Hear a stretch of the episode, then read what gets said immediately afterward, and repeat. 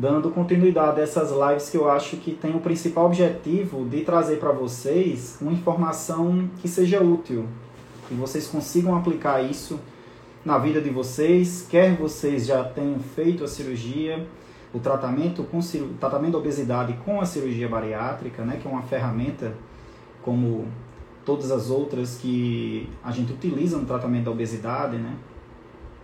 E que vocês utilizem essas informações que a gente discute aqui nessas lives e nos vídeos que eu coloco no canal, no Instagram, para que vocês de fato utilizem essa, essa informação para otimizar o tratamento de vocês, né? melhorar a qualidade de vida, melhorar os resultados do seu tratamento da obesidade com foco em cirurgia bariátrica. Como eu falei, quer você tenha feito a cirurgia ou não, né? porque o tratamento começa assim que você toma a decisão de, de realizar a cirurgia. Então, é, no, no tema de hoje que a gente que eu vou tratar aqui com vocês é a respeito do reganho de peso. Né? Eu fiz um roteiro para para conseguir é, falar as principais, os principais pontos, né?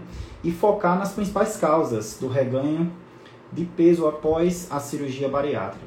Né? É uma coisa que preocupa muitas pessoas. Na verdade, todo mundo que faz um tratamento é, da obes para obesidade, ela se preocupa o quão duradouro vai ser o, é, esse tratamento, né? O quanto, quanto tempo vai se manter a perda de peso conquistada, né? é, no tratamento, seja ele envolvendo a cirurgia bariátrica ou não. Então, o reganho de peso em pacientes que fizeram a cirurgia bariátrica é muito. É, é, é, gera certa angústia nos pacientes e em nós, né, no, no, na equipe que trata o paciente bariátrico. Então, é, a gente sabe que a cirurgia bariátrica é, é uma ferramenta muito eficaz e muito potente. Na verdade, é a melhor ferramenta, né, a ferramenta mais eficaz em relação ao tratamento da obesidade e suas doenças relacionadas. A gente sabe aí que é, a cirurgia bariátrica, seja ela o sleeve, né, que é uma técnica mais moderna no sentido temporal mesmo, é uma técnica que surgiu é, por último, vamos dizer assim, quando comparada ao bypass, que são essas duas as duas principais técnicas que realizamos atualmente. Existem outras, obviamente, mas são realizadas em algumas situações especiais, né? pesquisa clínica ou pacientes que têm algumas características é, mais específicas, mas basicamente realizamos o sleeve e o bypass. Então sabemos que é, o sleeve e o bypass tem uma ótima perda ponderal, provoca, né? são ferramentas que provocam uma perda ponderal, uma perda de peso bastante expressiva. Isso quando comparado ao tratamento não cirúrgico. Quando se compara o tratamento não cirúrgico é incomparável, na verdade.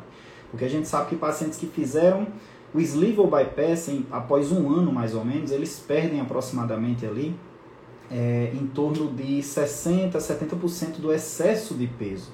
O excesso de peso é um cálculo que a gente faz, é, diminuindo basicamente o peso do paciente atualmente, o peso antes de operar, e um peso ideal. Existem várias é, vários parâmetros para definir esse peso ideal.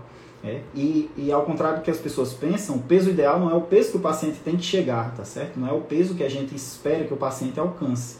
Na verdade, é só um parâmetro que a gente usa para que a gente tenha referência da evolução em relação à perda de peso é, desse paciente. Então a gente sabe, existe estudo mostrando, né, um estudo na Suécia, se não me engano, que após 20 anos da cirurgia bariátrica, ou seja, as pessoas fizeram cirurgia após 20 anos e faz isso e é um estudo até antigo, assim, em cima de pacientes que foram operados há muito tempo, é, mostrou que esses pacientes, o pós-bypass, perderam 26% do peso total. Né? Enquanto que comparado aos pacientes que não fizeram cirurgia bariátrica, né? pacientes que fizeram tratamento não cirúrgico, perderam apenas 1%, ou seja, após 20 anos, é, os pacientes operados eles mantiveram, né, de bypass, que foi esse estudo em específico, uma perda de 26% do peso total inicial. Tá? Então isso é incomparável. Por isso que a cirurgia bariátrica realmente é o melhor tratamento, é, o tratamento mais eficaz para a obesidade. E a gente vê aí várias evidências surgindo que não precisa ser realmente a obesidade mórbida, aquela obesidade muito grave. Existem ótimos resultados em pacientes que têm obesidades em graus mais leves, principalmente quando se associam a doenças a, é, que ocorrem é, são causa ou consequência da obesidade, né? E contribuem, que estão relacionadas à obesidade. Então a gente sabe que os, o parâmetro que a gente usa, né, para. Estou falando alguns conceitos são importantes que vocês entendam para a gente entender, é, para a gente conseguir compreender quais os fatores que causam, né, que estariam influenciando aí o reganho de peso. Porque para o paciente é muito importante, né, esse, esse resultado, perda de peso, talvez seja o que mais motiva as pessoas a realizar a cirurgia bariátrica. Mas a gente sabe que não é somente a perda de peso, né? É o controle das comorbidades. As comorbidades são doenças que se relacionam à obesidade. Então você teria esse benefício metabólico de controle de hipertensão, diabetes, né? É, dislipidemia, que é as pessoas que têm aquele nível aumentado de triglicerídeos, que é a gordura no sangue, de colesterol. Então a gente sabe que há esse benefício metabólico no controle dessas doenças. Mas também há esse, esse, esse objetivo, esse resultado na perda de peso, que é uma das, dos, como eu falei, um dos principais motivadores é, para os pacientes realizarem a cirurgia bariátrica. Então a gente sabe que essa perda de peso, ela é, nós aferimos ela de, maneiras, de maneira bastante diversa, né? Os estudos, eles não são padronizados, né? É, para embasar, como eu posso dizer, para embasar, para ter a base para essa perda de peso. Então, alguns usam peso total, certo percentual do peso total inicial desse paciente.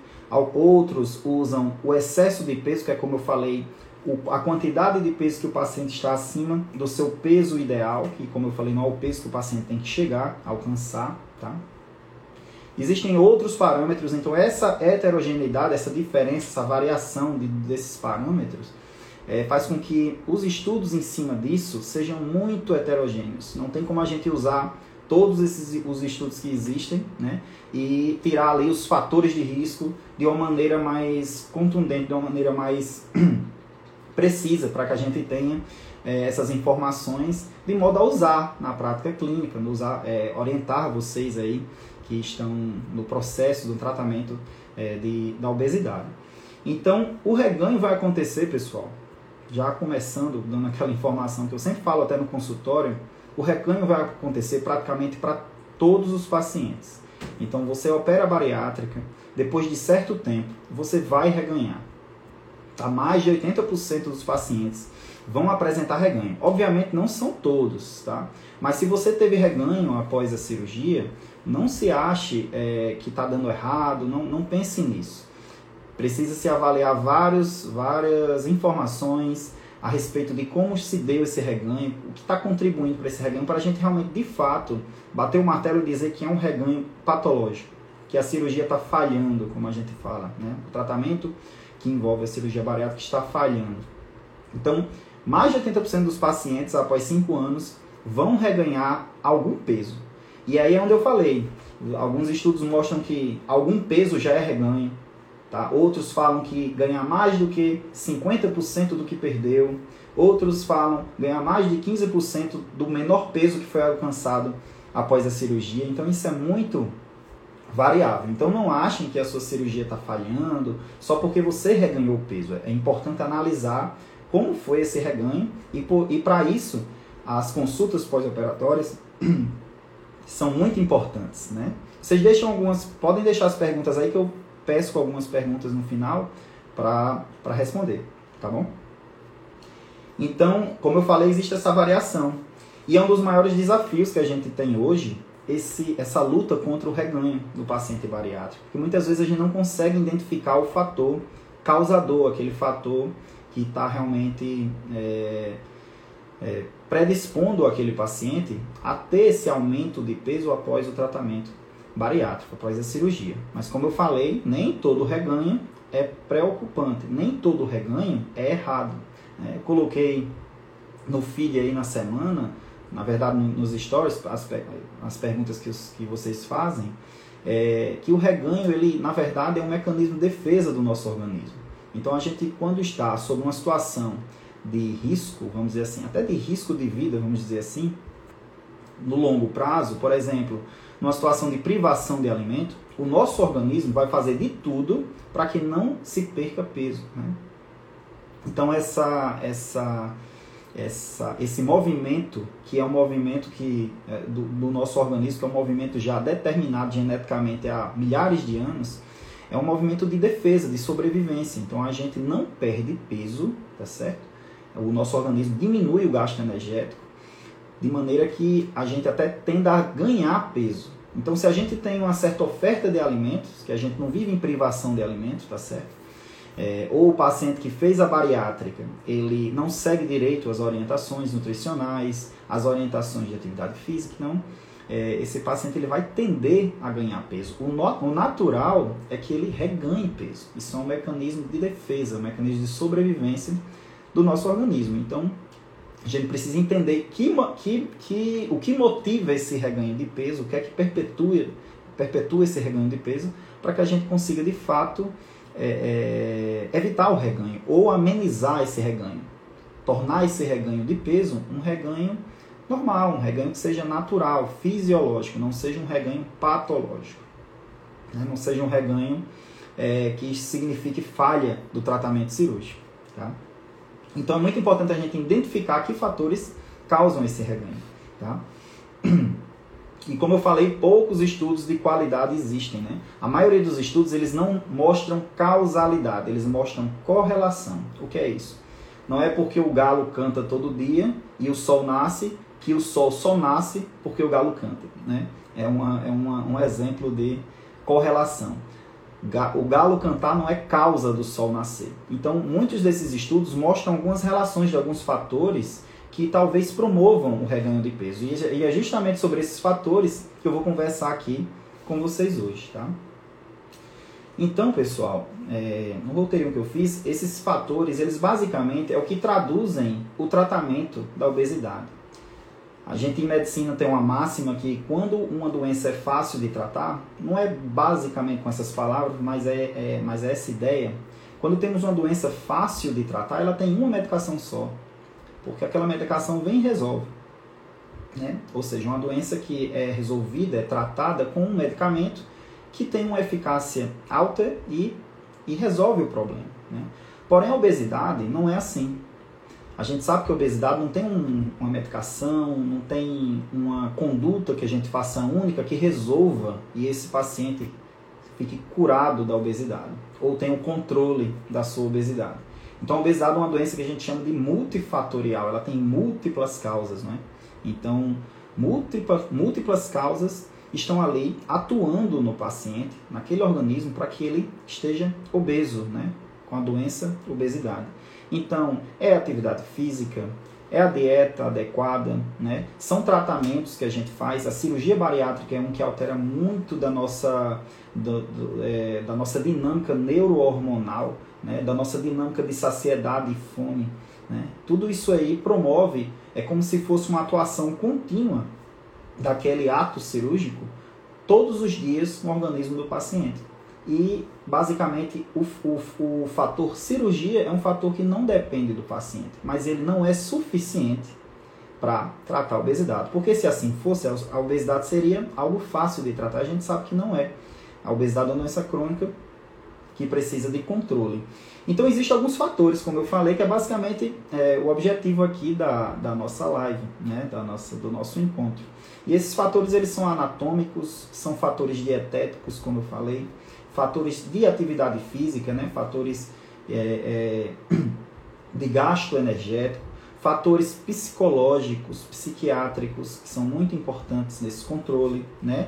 O próprio tempo, o fator tempo, é muito importante e determina, influencia a perda de peso, o controle em evitar o reganho de peso.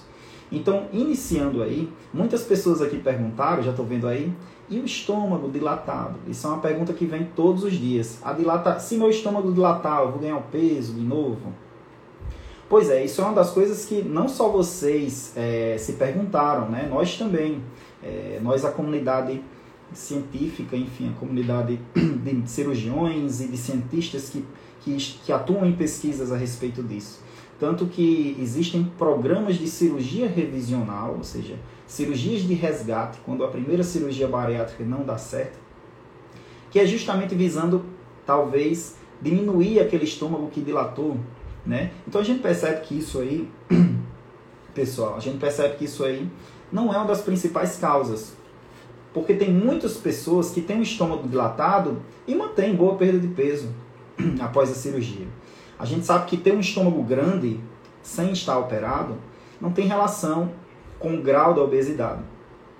Tanto que a gente encontra pacientes com estômagos gigantescos, né, muito grandes, e que são pacientes que talvez são menos obesos, menos doentes do que pacientes que têm um estômago menor. Então isso aí não tem muito a ver. Porém, alguns estudos mostraram que tem relação da dilatação após a cirurgia, o sleeve, né, com certo reganho de peso. Mas outros estudos não mostraram nenhuma relação. Então é uma coisa que ainda está muito incerta.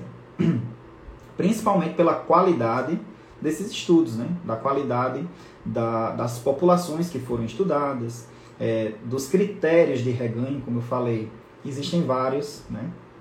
Então, é, o, a dilatação do estômago não é uma das coisas que mais nos preocupa em relação ao reganho de peso. Não é a primeira coisa que a gente pensa em relação ao reganho de peso no paciente que volta no nosso consultório em, em acompanhamento, tá? Mas existe talvez essa relação. Tá?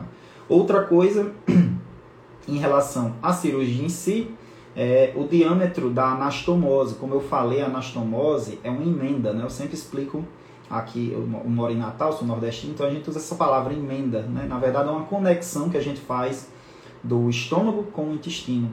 E essa conexão ela tem um diâmetro. Ela tem um diâmetro e se viu que esse diâmetro aumentado é, se relacionou em alguns estudos a reganho de peso. Mas esses estudos eles não têm uma potência muito grande para mostrar isso, porque foram estudos que não pegaram todos os pacientes operados, não fizeram a randomização, não misturaram esses pacientes, tá? Então é um estudo que tem viés. Então ele, na, no, assim, a potência dele máxima é apenas levantar uma suspeita. Talvez exista essa relação. Mas a gente sabe, inclusive, que diminuir esse diâmetro ele pode causar problemas, entalos no paciente. Então, não é porque o diâmetro é pequeno que o paciente perde mais peso. Será que ele perde peso? Será que ele não reganhou o peso porque ele, na verdade, não consegue comer? Isso a gente não quer. A gente não quer que o paciente perca peso ou evite o reganho entalado, sem conseguir comer. Isso aí não é o nosso objetivo. O paciente tem que ter qualidade de vida. Então, essa, é, esses dois fatores anatômicos aí, que são dos, dos primeiros fatores que, a gente, que eu estou conversando com vocês, talvez nem tenha tanta relação assim. Mas existem estudos que mostrou correlação, mas não sei se existe causalidade, como eu falei. Né? O próximo fator, pessoal, são os dietéticos. E são de total controle de vocês, dos pacientes que é vocês, após a cirurgia, a, a, gente faz a cirurgia, nós cirurgiões realizamos a cirurgia, só que a gente faz. E não depende nada de vocês, basta vocês estarem no centro cirúrgico, serem submetidos à cirurgia e pronto. Porém, o pós-operatório e o pré-operatório, ele depende mais do paciente do que de nós. Então vocês têm tudo no seu controle. Basicamente tudo, porque a dieta que vocês vão seguir no pós-operatório é, por mais que seja diferente do habitual, é uma dieta é, que tem que ter uma certa adaptação. Então, vocês se adaptando bem essa mudança dietética, vocês tendem a ter melhores resultados e tendem a ter menos reganho patológico. Tá? Reganho, como eu falei, a maioria vai ter, mas tendem a ter menos reganho é, que seja significativo de que a cirurgia está falhando. Tá?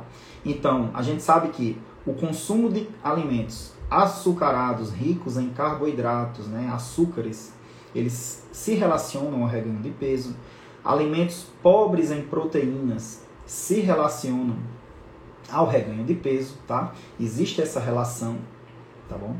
E muito provavelmente é, é muito forte talvez a causalidade disso porque as proteínas elas tendem a nos trazer mais saciedade. Então, tanto que é, a, os programas nutricionais, né, os nutricionistas das equipes, eles orientam e nós também orientamos que vocês comecem a alimentação pelas proteínas, porque gera logo saciedade e vocês se alimentaram de um macronutriente, que é a proteína, muito importante para vocês, que promove crescimento muscular, né, evita perda de massa magra, vocês comendo proteínas. Então, vocês tendo maior saciedade, vocês evitam aí, talvez, comer um pouco a mais durante o dia. Um hábito que se relaciona muito também ao reganho, pessoal, é o beliscar. Tá sempre beliscando ali. E se você não come proteínas na sua alimentação, na sua refeição, não segue as orientações, principalmente também a suplementação proteica, vocês vão tender mais a ficar beliscando durante o dia. E se o alimento do, né, do, do ato de beliscar estiver disponível na casa de vocês, onde vocês estejam, vocês vão acabar ingerindo mais calorias e isso aí se relaciona realmente ao reganho de peso. Então é muito importante esse controle, esse hábito, ajustar os hábitos, ter uma disciplina e a gente a gente fica mais motivado realizando o acompanhamento adequado com nossa equipe, tá? Com a equipe de vocês. Então, fazer o acompanhamento adequado também se correlaciona a menor taxa de reganho de peso. A gente não sabe se é a causa principal, tá? Uma das causas. Mas a gente sabe que tem, existem estudos mostrando que pacientes que. Estou um pouquinho rouco. Que, se, que fazem seu segmento, fazem suas consultas regulares, que fazem um acompanhamento regular, têm menores taxas de reganho de peso. Existem estudos mostrando isso. Então, é, é, talvez por você estar tá motivado, por você estar tá sempre próximo do profissional que está ali é, é, conduzindo o seu tratamento. Mas ele apenas conduz, vocês têm que. São os vocês são os protagonistas. Então é muito importante essa questão da dieta também. Existem também questões emocionais que acabam alterando o nosso hábito alimentar.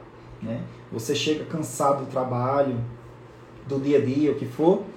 Tem muita gente que relaxa comendo aquele docinho, aquela, aquele alimento mais calórico, fora ali da, da, da dieta, da orientação, né?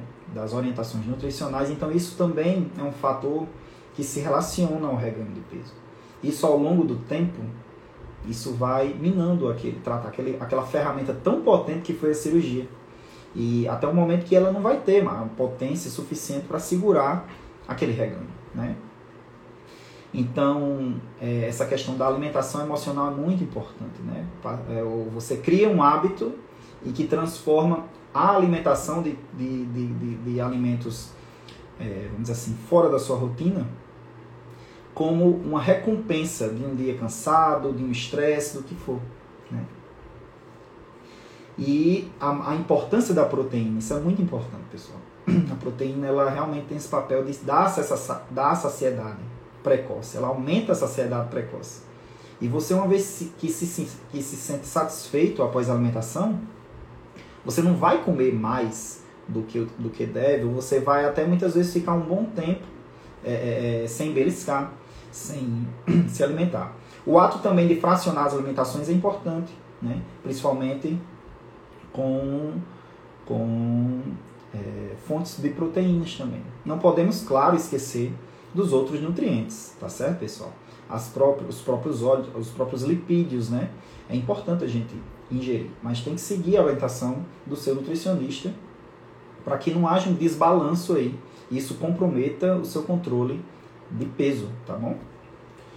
É, os fatores psicológicos, eles também se relacionam, tá? A gente sabe que pessoas, pacientes que têm depressão, que têm ansiedade principalmente, elas podem ter reganho de peso, porque acaba interferindo no hábito alimentar, acaba interferindo na qualidade do alimento.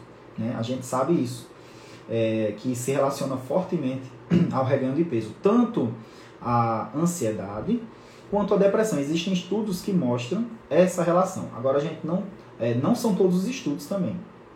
Tá bom? Não dá pra gente bater o martelo que isso é a causa do reganho de peso. Não, mas aparentemente os estudos sugerem que existe essa relação, né? principalmente da ansiedade e a depressão.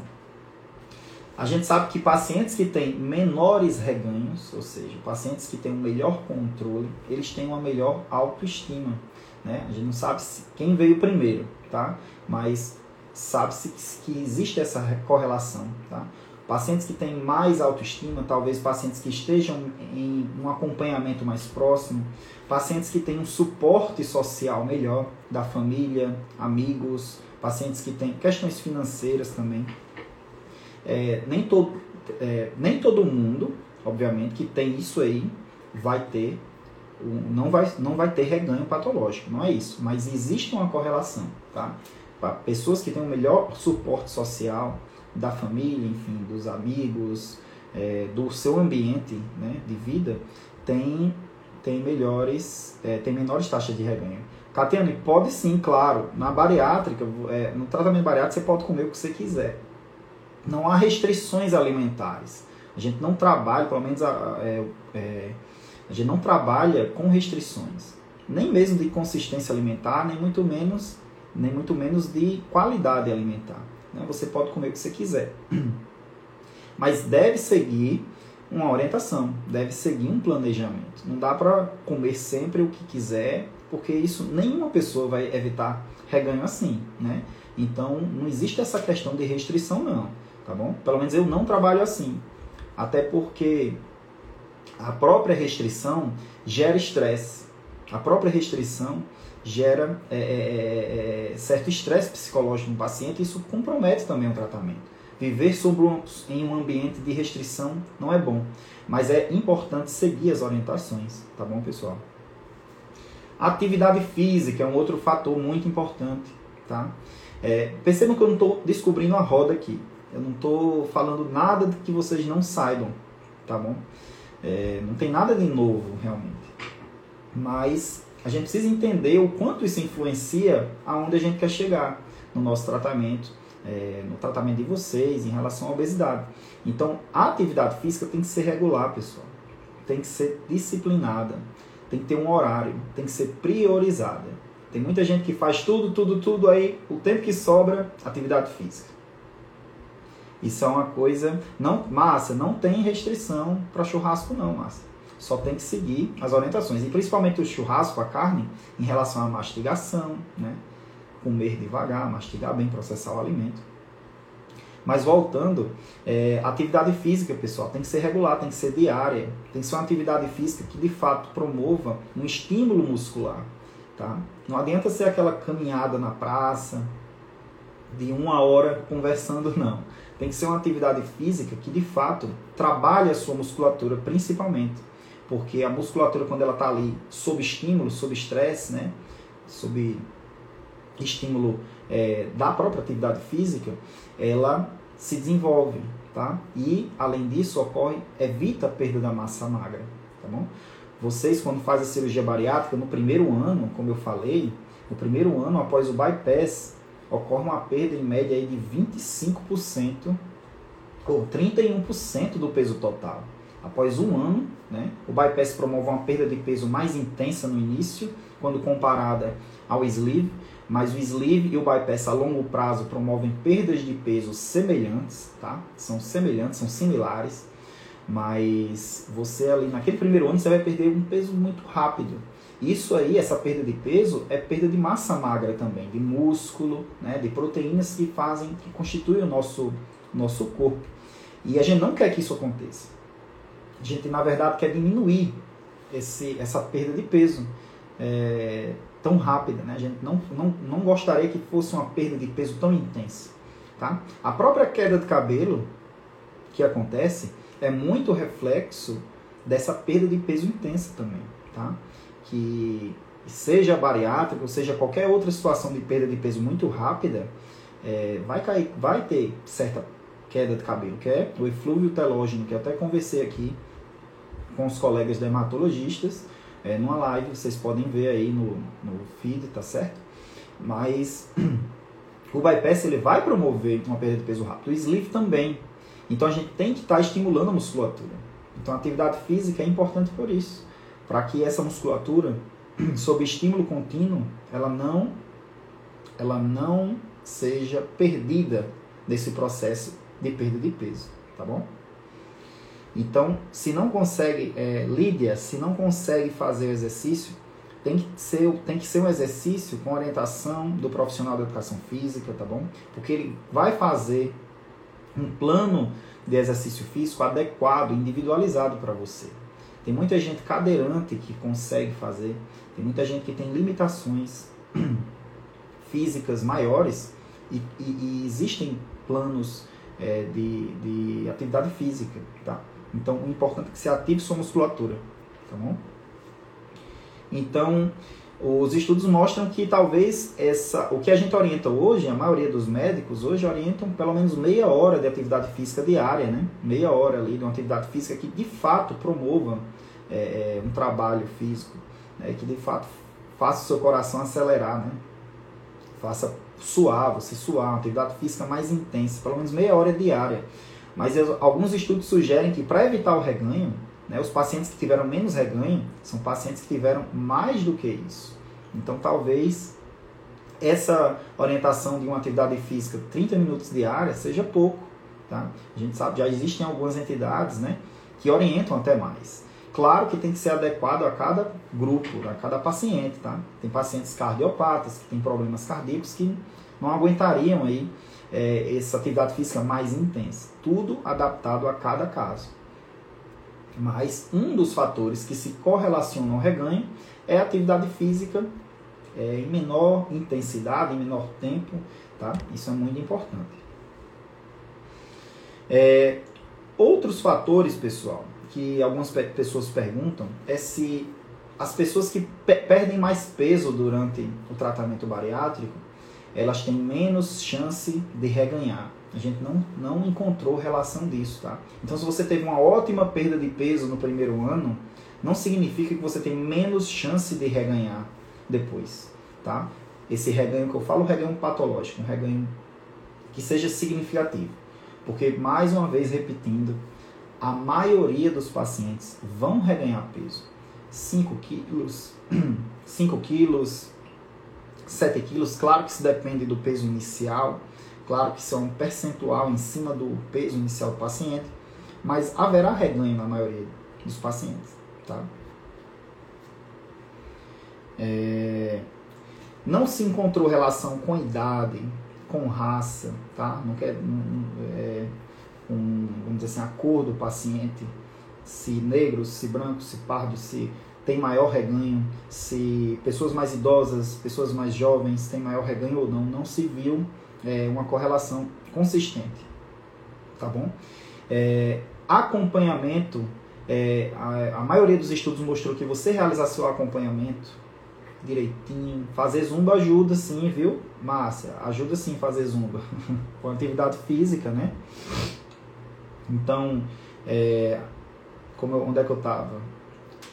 É, o acompanhamento, você fazer o acompanhamento com a sua equipe, você tende a ter menor reganho. Talvez porque se você já estiver no movimento inicial de reganho, o seu cirurgião ele vai detectar aquilo, tá? O seu endocrinologista vai detectar aquilo. O seu nutricionista ele vai detectar aquilo, porque isso é uma coisa que a gente acompanha. Né? Eu sempre falo para meus pacientes que o peso ele é como se fosse um termômetro. Ele, as pessoas tendem a ter o peso como objetivo final. Tanto que vem muitas perguntas assim: ah, eu quero fazer bariátrica, eu gostaria de pesar X. Com, é, eu vou chegar nesse peso? Não sei. O que a gente pode dizer é que a maioria dos pacientes, quando se operam, perdem Y. Então talvez você chegue ou não. A gente não tem como controlar, colocar o. ajustar a cirurgia para uma perda de peso mais intensa, uma perda de peso menos intensa. Nem muito menos ajustar a cirurgia para evitar o reganho ou não. Né? Isso aí é um controle, tá? É um controle que a gente faz. Sônia, todo paciente precisa perder peso antes da cirurgia? Idealmente sim, Sônia, tá? A gente sabe que, já saindo um pouquinho do foco da live, mas a gente sabe que a perda de peso antes da cirurgia diminui, diminui bastante riscos perioperatórios, riscos durante a cirurgia, riscos do pós, do pós-operatório. Mas essa perda de peso, Sônia, ela não se relaciona a um menor reganho lá na frente tá? Não quer dizer que você perdeu peso antes da cirurgia, que você pode dar aquela relaxada, que não vai reganhar depois. A gente não vê correlação do peso inicial do paciente antes da cirurgia, a gente não encontra isso. Não encontra relação é, da circunferência abdominal, pacientes que Então a circunferência maior não quer dizer que eles reganham mais ou não, tá? O IMC inicial do paciente, como eu falei, não tem relação com não se viu relação com esse reganho de peso, tá? Alguns estudos mostraram, mas são estudos que têm alguns vieses, então a gente não não não vê essa relação, tá? E a qualidade de vida, né? Você que tem menos reganho, você tem mais qualidade de vida, tá? E mais qualidade de vida te estimula a ter menos reganho. A gente não sabe qual é a causa, quem é causa ou consequência aí, como eu falei. Mas pacientes que têm menos reganho, eles têm mais qualidade de vida. Tem estudos mostrando isso, que há essa correlação, tá? Então, pessoal, então só recapitulando, nós temos que basicamente o tempo NAT, quanto tempo de bari é normal esse reganho? É normal o paciente começar a ter certo reganho após um ano e meio a dois da cirurgia bariátrica, seja ela qual for, sleeve, bypass, é normal. Como eu falei, é um mecanismo de defesa natural do nosso organismo, tá bom? Se esse reganho vai ser patológico ou não, vai depender desses múltiplos fatores que eu estou dizendo. Atividade física, acompanhamento é, com sua equipe, dieta, é, uso de medicamentos. Alguns podem se relacionar ao reganho, apesar de não existirem estudos especificamente no paciente bariátrico, estudos de qualidade, mas a gente sabe que alguns medicamentos promovem certo reganho de peso, tá? Então, é, o que a gente pode fazer essa correlação é extrapolar para o paciente bariátrico, isso que a gente observa no paciente não bariátrico, tá? Mas é, ainda precisa de estudos a respeito disso. Mas em torno de um ano e meio a dois, o paciente começa a reganhar, tá? Algum peso. Em cinco anos da cirurgia, como eu falei, 86%, existe estudo mostrando isso, 86% dos pacientes vão ter algum reganho, tá? Algum reganho de peso. É, é normal, é comum que isso aconteça, tá bom? Então, pessoal, é, deixa eu ver se, se esqueci de alguma coisa mais importante. Tem é, um vídeo que eu fiz a respeito do uso de bebida alcoólica, tá? São as calorias vazias. O álcool é, um, é um, uma substância calórica, ela, é, ela vai ser absorvida por nosso, pelo organismo e vai ser estocada em forma de gordura. Tá? Então, e não, e não tem nenhum valor nutricional. O álcool ele é apenas estocado em forma de energia, em forma de gordura. Então, é, a gente sabe que há reganho em pacientes que bebem. Pacientes que fazem uso de bebida alcoólica, é, quer você beba é, de maneira social, né, ali pouco, quer você tenha algum transtorno do uso do álcool, você vai ter um maior reganho do que o paciente que não bebe, tá bom? Porque o álcool é uma caloria vazia, é uma caloria sem valor nutricional. A gente ingere o álcool, ele vai ser, é, alguma parte vai ser metabolizada, mas uma boa parte vai ser armazenada em forma de energia, em forma de gordura. Então, que a gente orienta é que não bebam, né? A gente orienta isso, como a gente orienta todas as pessoas. Tá? É... E o tempo, como eu falei, é esse, né? Um ano e meio a dois após a cirurgia. Existem fatores genéticos que influenciam no ganho de peso, só que esses fatores a gente não tem como alterar. Não tem como você em casa alterar isso. Isso é muito de tendência familiar. É comum a gente ver uma família de várias pessoas obesas e talvez esse fator genético Olha, contar calorias não é uma boa estratégia, tá? O principal é seguir as orientações do seu nutricionista, seguir as orientações nutricionais, atividade física.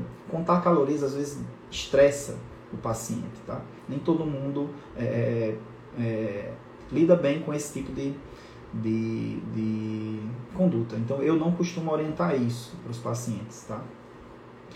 É, como eu falei, é, a genética a gente percebe aí né, na, na, na, família, então talvez essa, esse movimento, essa influência genética seja um fator a mais para a gente ter um cuidado a mais no nosso tratamento, né? iniciar mais cedo esse tratamento, procurar orientação, procurar a opção da cirurgia bariátrica mais cedo, como eu falei, tá? que é, isso diminui.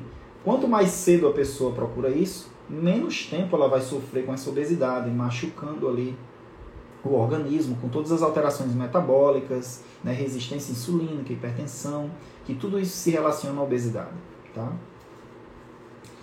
Então, pessoal, deixa eu ver se tem alguma pergunta aqui. Camila, após a bariátrica, a taxa basal do metabolismo baixa após o tempo de um, dois anos? Como eu falei, é, esse é um dos movimentos né, que o nosso organismo tem para preservar o peso. Né? Nós temos um peso-alvo, todo mundo. Então é muito difícil você sair daquele peso habitual. Tá? É, algumas pessoas esse peso é muito alto, outras pessoas esse peso é mais baixo. Isso tem influência também de múltiplos, fatores, inclusive genéticos, né? inclusive fatores que a gente não pode alterar, fatores familiares. Então, quando a gente perde peso, uma das formas do nosso organismo tentar voltar ao peso normal, né, o peso habitual, é diminuindo a taxa de metabolismo, que é basicamente a energia que ele gasta ali para a gente apenas estar tá, é, vivo, vamos dizer assim, tá? Num, uma forma bem grosseira. Então, o nosso organismo diminui esse gasto energético para essas funções vitais normais, de maneira que o organismo ele tende a reganhar esse peso. Tá? Então, quando a gente perde peso, inclusive com a cirurgia bariátrica, essa taxa de metabolismo basal vai cair. E como a gente, como a gente pode alterar isso? Aumentando o nosso gasto energético, organizando a nossa ingesta calórica, né? melhorando a qualidade nutricional. Tá? É, e essa perda de peso, Elaine, ela se estabiliza ali em torno de um ano e meio a dois, tá? Então a gente vai perdendo, perdendo peso, o nosso organismo ele seta, né? Ele, ele, ele é recalibrado após a cirurgia bariátrica num novo nível de peso e essa recalibração nesse novo nível de peso, ela, ela, ela se dá nesse, nesse momento em que a gente vai para a fase de equilíbrio, né? a fase de platô. Essa fase de platô, de equilíbrio do, do peso no novo nível, ela é normal, é um, é um, movimento que é normal. Tá? Só que a gente tem que tentar ficar o máximo de tempo nela. Né? O máximo do tempo que a gente puder ficar é a nossa, é a nossa missão, a nossa orientação. E isso é justamente em cima desses fatores que a gente tem que atuar. Tá bom? Múltiplos fatores, pessoal. Não vai ter uma coisa que vocês vão fazer de errado que vai por todo o seu tratamento a perder. Também não vai ter uma coisa que vocês vão fazer de certo que vai salvar tudo. Então tem que ser uma, um, um, tem que ser multifatorial, múltiplas condutas que a gente vai fazer. Fala, meu amigo Jandir. então são múltiplas condutas que a gente vai fazer para tentar controlar a, obesidade, controlar, evitar o reganho de peso. Tá bom, pessoal? Então fica aí a principal mensagem, que é essa da, do aspecto multifatorial do tratamento. A gente não pode responsabilizar uma coisa pelo sucesso ou insucesso do nosso tratamento, tá bom? A gente tem que entender que são múltiplos fatores que influenciam. Dieta, atividade física, é, os hábitos é, nutricionais, os nossos vícios, tá? Dado aí é, a bebida alcoólica, é, questões genéticas, como eu falei, é, psiquiátricas, psicológicas, né? O acompanhamento psicológico é essencial, não somente o psiquiátrico, tá? O psicológico eu diria que é mais comum e é essencial, porque muitas das dificuldades que a gente passa em, durante o tratamento é por dúvidas, por medos, por não saber lidar com aquela, com aquela nova, com aquele nova, aquela nova realidade, não se adaptar bem à nova realidade após a cirurgia e antes mesmo da cirurgia, tá? Muitos pacientes ficam muito ansiosos antes da cirurgia. Então, esse acompanhamento psicológico é essencial e evita reganho de peso também, tá bom? Então, realizem esse acompanhamento multifatorial é, atuem na, nas múltiplas frentes que vocês puderem para que vocês não tenham reganho e tenham um bom controle. A gente sabe que o reganho de peso, pessoal, se relaciona à volta de comorbidades. Então, o paciente reganha peso, aí volta a tomar medicação para pressão, a pressão começa a fazer picos, né? É, piora o controle glicêmico, o controle do diabetes. A gente sabe que tem essa relação do reganho de peso com, com, com o mau controle, né, a piora do controle das, das comorbidades. Talvez esse seja um dos principais ou principal motivo da gente evitar o reganho de peso, e não somente aquele número na balança que a gente gostaria de ter, tá? Então é muito importante isso. Então, pessoal, vou ficando por aqui. Muito obrigado a quem é, assistiu aí, esteve aqui nessa, nessa conversa informal sobre esse tema que preocupa tanto os pacientes e os profissionais, né, que gera angústia. Então eu agradeço aí vocês terem ficado comigo até agora, tá? E vou tentar ficar realizando pelo menos uma live aí por semana, tá? Nem sempre dá. Hoje foi um dia realmente muito corrido de, enfim, na nossa prática médica, mas vou tentar ficar fazendo é, essas lives semanais e vocês podem mandar, mandar no direct, nos stories, nas perguntas, temas que vocês gostariam que eu fizesse, porque eu, eu tenho que realmente focar nos temas que vocês é, sugerem, que é realmente onde o, o sapato está apertando né, de vocês, é, para tentar ajudar e otimizar, principalmente otimizar o tratamento de vocês. Então, mais uma vez agradeço aos que ficaram até aqui, aos que assistiram e não puderam ficar, é, pela participação. E até mais, pessoal. Na sequência, eu vou deixar aberta uma caixinha de perguntas aí, a caixinha de sempre, para se vocês tiverem alguma dúvida, alguma pergunta sobre esse tema da live de hoje ou sobre qualquer outro, vocês puderem mandar. Muito obrigado, boa noite a todos e até a próxima.